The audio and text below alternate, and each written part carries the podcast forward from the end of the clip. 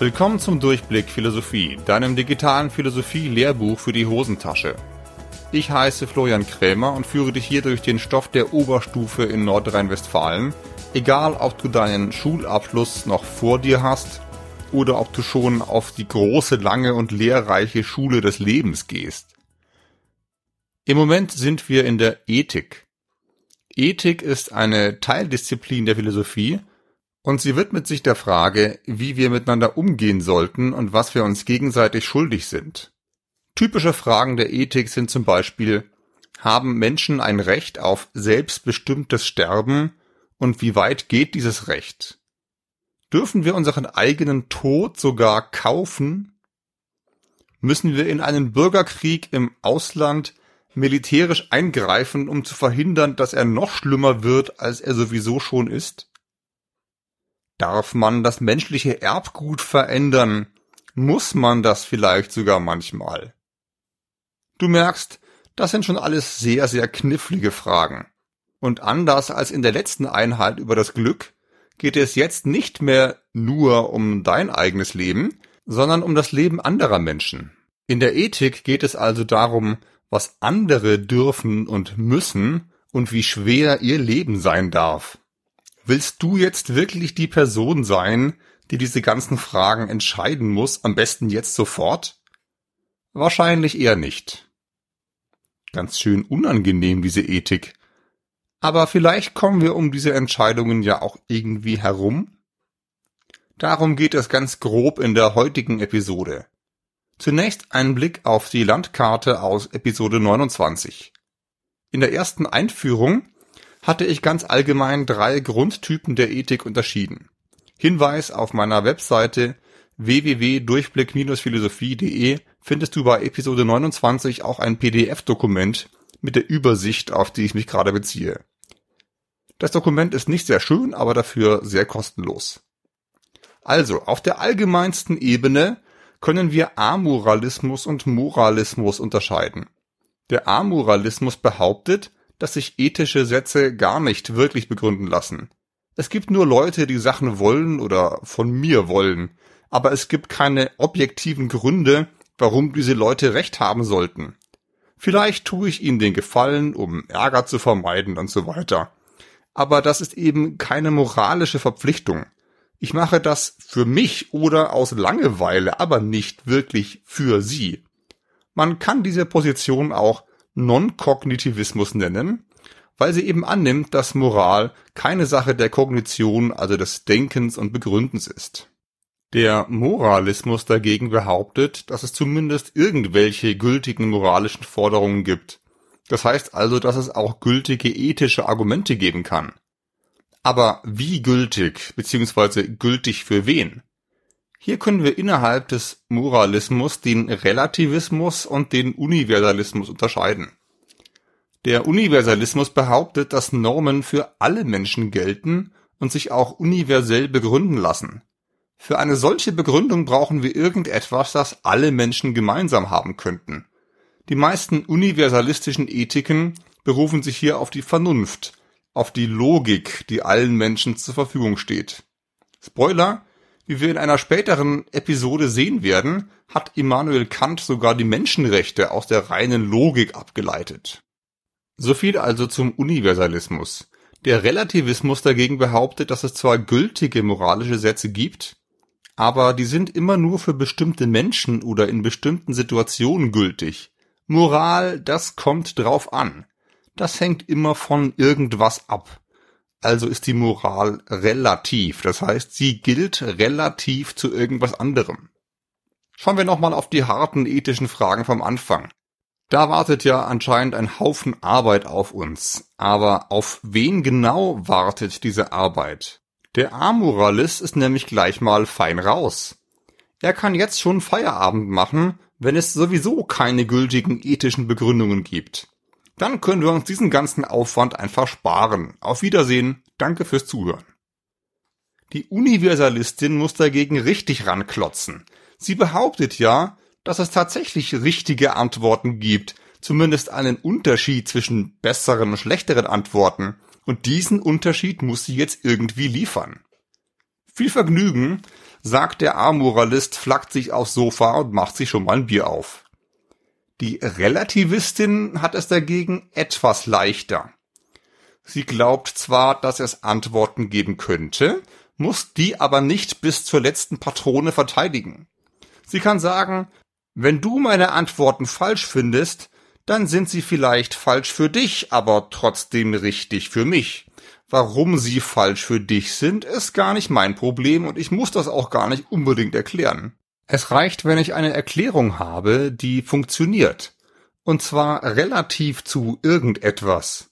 Sie muss ja nicht relativ zu dir funktionieren.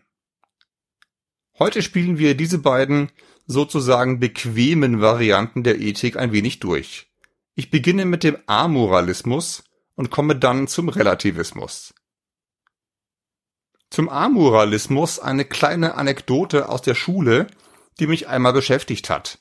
Normalerweise erzähle ich sowas hier nicht so oft, damit meine Schülerinnen und Schüler nicht denken, dass alles, was sie im Unterricht sagen, hier im Internet gegen sie verwendet werden kann. Heute mache ich eine kleine Ausnahme, weil ich auch die Namen gar nicht mehr kenne. Ich war noch an meiner Ausbildungsschule und unterrichtete in der sechsten Klasse im Fach Praktische Philosophie eine Reihe über Regeln und Gesetze. In der letzten Episode habe ich zwar erklärt, warum Gesetze keine Ethik sind, aber das können wir für dieses Beispiel mal außer Acht lassen. Was haben wir für Regeln hier an der Schule und wozu war ungefähr das Thema der Stunde? Ein Junge meldet sich und erklärt, dass er Regeln eigentlich sowieso ziemlich blöd findet und in der Schule viel mehr Spaß ohne Regeln hätte. Und wenn man ihn über eine Stunde hinweg beobachtete, konnte man zu dem Schluss kommen, dass er das durchaus ernst gemeint hat.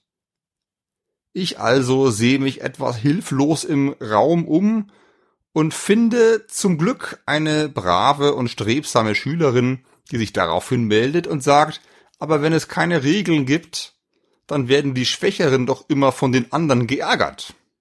Ja, lobe ich, genau, sehr gut. Ha, das ist es.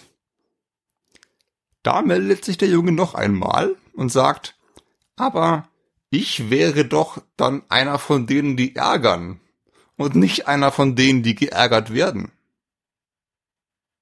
Und jetzt? Wie antwortest du auf so etwas? Ich war damals irgendwie ratlos. Und ich weiß es ehrlich gesagt bis heute nicht. Gibt es irgendein Argument, das diese Frage endgültig beantwortet? Ich könnte natürlich Folgendes sagen. Na gut, dann kann ich dir jetzt auch eine 6 im Zeugnis geben. Es gibt ja keine Regeln, gegen die ich damit verstoße. Das hätte ihm nicht gefallen, da hätte er am Ende dann wohl doch widersprochen und damit zugeben müssen, dass er eben doch Moralist ist, nur eben ein inkonsequenter. Verdammt raffiniert, Herr Krämer. Aber das ist doch überhaupt keine inhaltliche Antwort auf die Frage, warum sollte Ethik überhaupt möglich sein? Gibt es irgendeinen objektiven Grund, warum man Schwächere schützen statt mobben sollte? Und zwar, wenn es mir selber wirklich egal wäre. Verlassen wir dazu mal die sechste Klasse und schauen wir FSK 16 Kino. Und zwar wieder Terminator 2 Judgment Day, den Film, den ich schon in Episode 13 vorgestellt habe. Arnold Schwarzenegger ist der wortkarge, aber waffenreiche T-800, ein Kampfroboter, der die Mission hat, den Teenager John Connor zu beschützen. Die beiden geraten zu Beginn des Films in eine Auseinandersetzung mit zwei fremden Typen auf dem Parkplatz. John Connor grinst sich zunächst ein Loch in den Bauch, als er sieht, dass der T800 den einen der beiden Fremden mit einer Hand hochheben und gegen den Kotflügel des nächsten Autos drücken kann. Auf Johns Kommando, mach ihn fertig, zieht der T800 seine Pistole und will dem Fremden in den Kopf schießen, als John erschrocken aufschreit und ihm den Arm wegschubst. So hat er das nicht gemeint. Du kannst niemanden erschießen, schreit er den Terminator an. Antwort? Warum nicht? Das versteht der Kampfroboter nicht. Warum erschießt man keine Menschen? Gut, weil es moralisch falsch ist. Aber was wäre, wenn jemandem das ganze Konzept von Moral an sich überhaupt nicht einleuchtet? In diesem Szenario haben die Terminatoren ja eine Art Bewusstsein, siehe Episode 13 bis 14, und sie können logische Begründungen irgendwie verstehen und einordnen, auch selber welche geben. Begründen an sich ist also nicht das Problem, aber wie sieht die ethische Begründung jetzt aus? Über den Film hinweg versucht John seinem großen Bruder aus Metall die Welt der menschlichen Gefühle und Werte ein paar Zentimeter näher zu bringen. Aber geht das wirklich? Der Roboter ist ja umprogrammiert von Töten auf Beschützen. Er muss also nicht töten, er kann es aber, und es ist für ihn hier und da auch durchaus zweckmäßig. Gibt es jetzt irgendein letztes Argument fürs Leben lassen, das er nachvollziehen kann? Diese Frage ist außerordentlich schwierig zu beantworten. Es geht hier um die Möglichkeit von Ethik von außen betrachtet, also Metaethik. Ein sehr komplexes und auch sehr theorielastiges Gebiet. Sicher interessant, aber vielleicht nicht das allererste Thema, auf das man sich stürzt, wenn man Ethik lernen will. Im Abitur kommt das Thema ziemlich sicher nicht als Lernstoff dran und im echten Leben eigentlich auch nicht.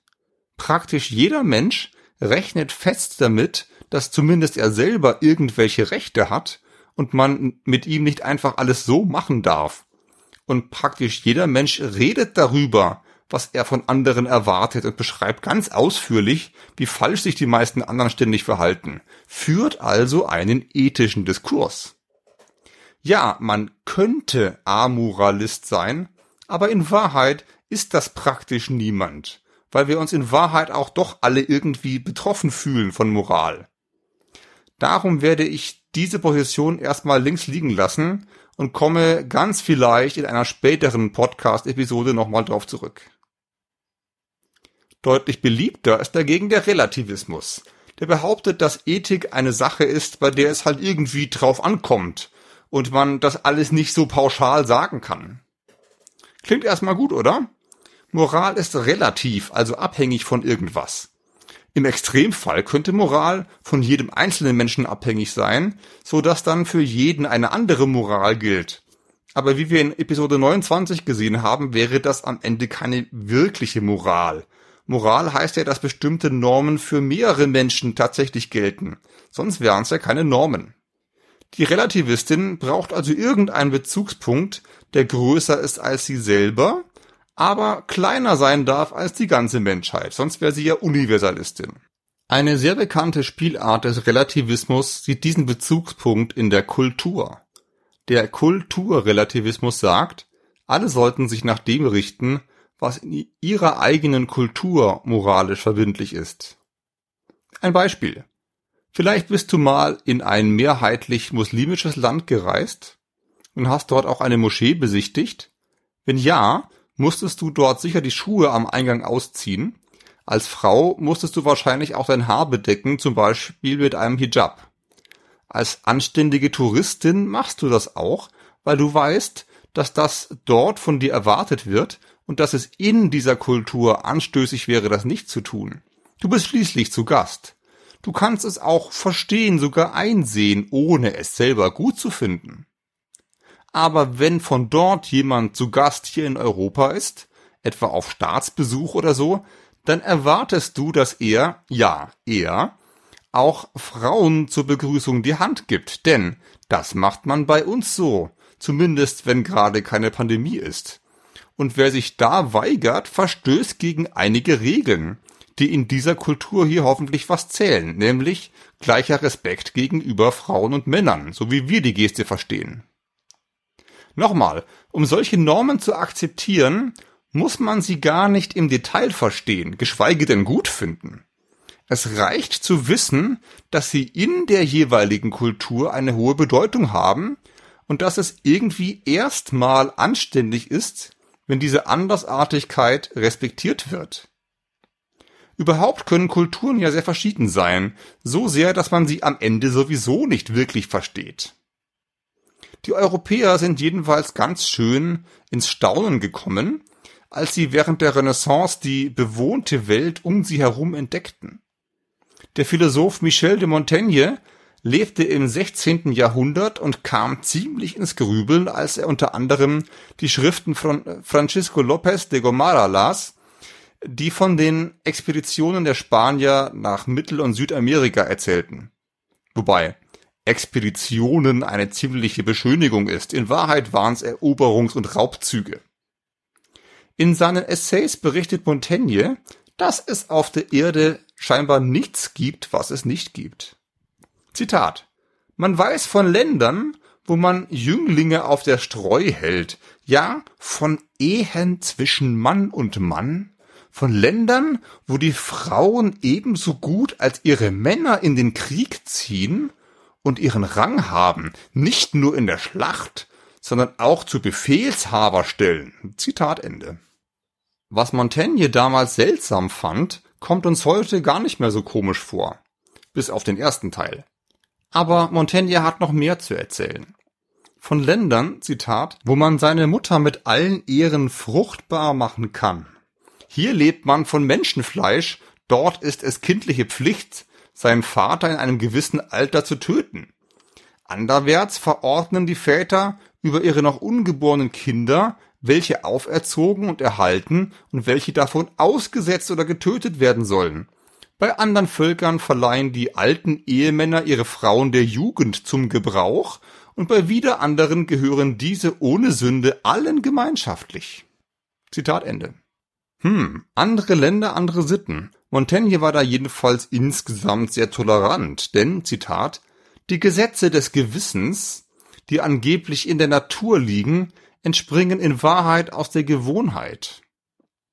Ein jeglicher Mann, der in seinem Innern die Meinungen und Sitten verehrt, die um ihn her gebilligt werden, kann sich ihnen nicht entziehen, ohne dass ihn sein Gewissen darüber bestrafe, noch sich demselben gemäß betragen, ohne dass er ihnen Beifall gäbe. Zitat Ende. Gewohnheit heißt hier, du hältst etwas für richtig, wenn du weißt, dass und warum man das nun mal so macht. Aber wer ist Mann? Mann sind alle um dich herum. Nur sind um dich herum eben andere Leute als um jemanden, der auf der anderen Seite des Erdballs wohnt. Für dich ergibt es vielleicht Sinn, dass Menschen selber aussuchen, wen sie heiraten. Wenn aber jemand aus einer Kultur kommt, in der die Großfamilie das Leben bestimmt, sieht das vielleicht schon anders aus. Denn wenn sich am Ende alle für die eingeheiratete Person wirtschaftlich mit verantwortlich fühlen müssen, dann will man sich schon mit aussuchen, wer einem da ins Haus kommt. So viel also zur Vielfalt der Kulturen. Das Staunen über diese Vielfalt hat die Europäer jedenfalls nicht daran gehindert, die anderen Kulturen zu besetzen und auszubeuten. Aus dem Fach Geschichte kennst du vielleicht den Kolonialismus, der in etwa mit den Spaniern anfing und im 19. Jahrhundert seinen Höhepunkt erreichte. Ein richtiges Umdenken setzte erst in den 1960er Jahren ein, als immer mehr Kolonien nach dem Zweiten Weltkrieg politisch unabhängig wurden. Dieses Umdenken nennen wir den Geisteswissenschaften Postkolonialismus und der wieder gehört zur sogenannten Postmoderne, Fremdwortalarm. Über die Moderne haben wir in Episode 22 schon kurz gesprochen. Zur Moderne gehört unter anderem die Annahme, dass wir mit der Vernunft die Welt besser machen können und dass Vernunft etwas ist, wozu alle Menschen Zugang haben. Die Postmoderne beginnt daran zu zweifeln. Gibt es wirklich so etwas wie eine einheitliche Vernunft, bei der für alle Menschen das Gleiche rauskommt? Oder ist das in Wahrheit nur die Vernunft der Leute aus dem Westen, die sich selber mal wieder für die eigentliche Menschheit halten? Ist die Moderne nicht auch schuld am Kolonialismus? Und brauchen wir nicht viel mehr Postkolonialismus? Diese Auffassung war ein Philosoph mit dem schönen Namen Paul Feierabend. Ja, ich weiß, man macht eigentlich keine Witze über die Namen anderer Menschen. Feierabend war jedenfalls Wissenschaftstheoretiker und hatte die feste Überzeugung, dass es keine feste Definition davon geben kann oder darf, was Wissenschaft ist und was nicht. Rationalität ist nur eine von vielen Methoden, zu irgendwelchen Erkenntnissen zu kommen. Andere Methoden führen halt dann zu anderen Erkenntnissen. Sein bekannter Slogan lautete Anything Goes. Mehr dazu vielleicht in einer späteren Einheit über Wissenschaftstheorie. Feierabend hat diesen Gedanken auch auf die Ethik übertragen. Zitat. Der Relativismus ist vernünftig, denn er beachtet die Vielzahl von Traditionen und Werten. Er ist zivilisiert, denn er nimmt nicht an, dass das winzige Dorf, in dem man selbst wohnt, am Nabel der Welt liegt und dass seine seltsamen Sitten Maßstäbe für die ganze Menschheit sind. Zitat Ende. Sein Argument gegen den Universalismus wäre also, dass es eben nichts Universelles gibt, das alle Menschen gemeinsam haben, auf das eine universalistische Ethik aufbauen könnte, nicht einmal Rationalität und Logik. Selbst das alles hält Feierabend für ein westliches Konstrukt mit imperialistischen Schlagseiten. Zitat Die Rationalität ist nicht ein Schiedsrichter zwischen Traditionen, sondern sie ist selbst eine Tradition. Gemeint ist eine westliche oder ein Aspekt einer Tradition. Sie ist daher weder gut noch schlecht, sondern sie ist einfach. Zitat Ende. Wenn nicht mal die Rationalität ein gültiger Maßstab für alle ist, dann ist alles relativ. Selbst Immanuel Kants Idee von den Menschenrechten und ihrer rationalen Begründung. Zitat. Haben wir nicht die Pflicht, Menschenleben und Menschenwürde zu beschützen, wo immer sie bedroht sind? Diese Fragen sind ein Musterbeispiel der oberflächlichen, abstrakten und subjektiven Denkweise der meisten Intellektuellen. Man fragt, also im Westen, nicht, wie die fremden Traditionen von innen her aussehen, sondern man erhebt ganz unverfroren seine eigene Weltansicht zum universellen Kriterium des Menschseins und maßt sich an, das Glück, das Leiden, die Wünsche anderer mit diesem Kriterium zu messen. Zitat Ende. Wenn andere Kulturen keine Menschenrechte wollen, sagt Feierabend, dann ist das halt so. Finger weg. Und die letzten Versuche, Menschenrechte zu exportieren, waren übrigens der Irak- und Afghanistan-Krieg. Und beides hat ja bekanntlich nicht so wahnsinnig toll funktioniert am Ende. Dass alles relativ ist, heißt aber gerade nicht, dass alles egal ist. Kulturrelativismus ist gerade kein Amoralismus. Relativ heißt relativ zu der Kultur, in der du lebst. Die Werte deiner Kultur haben schon ihren Sinn, weil sie genau diese Kultur hervorbringen. Ohne Werte gäbe es diese Kultur nicht und ohne Kultur wäre der Mensch auch kein Mensch. Siehe Episode 2 bis 4. Es hat also durchaus seinen Sinn, den Kulturen ihre Werte zu lassen so seltsam sie auch von außen aussehen mögen. So viel erstmal zum Input. Was ist nun vom Kulturrelativismus zu halten? Zunächst mal ist das Anliegen ja ganz nobles. Intellektuelle Bescheidenheit ist immer gut. Und natürlich können und sollen wir von anderen Kulturen lernen, statt sie zu belehren. Und müssen dafür wenigstens mal ordentlich zuhören. Das geht aber nur dann, wenn wir uns nicht im Vorfeld schon darauf festlegen, dass wir eigentlich recht haben. Mit dem Kulturrelativismus hätten wir dann einen Entwurf, der Widersprüche zulässt, ohne selbst die Orientierung zu verlieren. Und anders als der Amoralismus muss der Kulturrelativismus nicht behaupten, in Wahrheit an gar nichts zu glauben. Niemand glaubt wirklich an gar keine Moral. Und die Kulturen haben ja eine. Aber anders als der Universalismus muss der Kulturrelativismus auch nicht versuchen, definitive und endgültige Antworten zu geben. Denn genau das ist ja auch einfach so verdammt schwer in der Ethik, oder? So viel zu den Vorteilen. Vielleicht bist du aber auch an einigen Stellen hängen geblieben, die dich nicht so überzeugt haben. Hat der Kulturrelativismus auch Nachteile? Oh ja. Einen ganzen Berg davon. Er hat so viele Nachteile und Probleme, dass sie gar nicht mehr in diese Folge hineinpassen. Das macht aber nichts, denn in meinem Podcast kann ich es hier einfach in die nächste Episode verschieben und dich dadurch geschickt manipulieren, auch diese Episode, die in etwa zwei Wochen erscheinen müsste, noch anzuhören. Bis dahin lade ich dich herzlich ein, diese Folge weiter zu empfehlen und mir 5 Sterne und eine positive Rezension bei iTunes zu hinterlassen oder, wenn du magst, mir eine Nachricht zu schreiben, zum Beispiel auf meiner Facebook-Seite oder per Mail über meine Webseite www.durchblick-philosophie.de. Diese Einladung richtet sich übrigens universell an alle Kulturen. Wir hören uns, wenn du magst, in der nächsten Episode. Bis bald!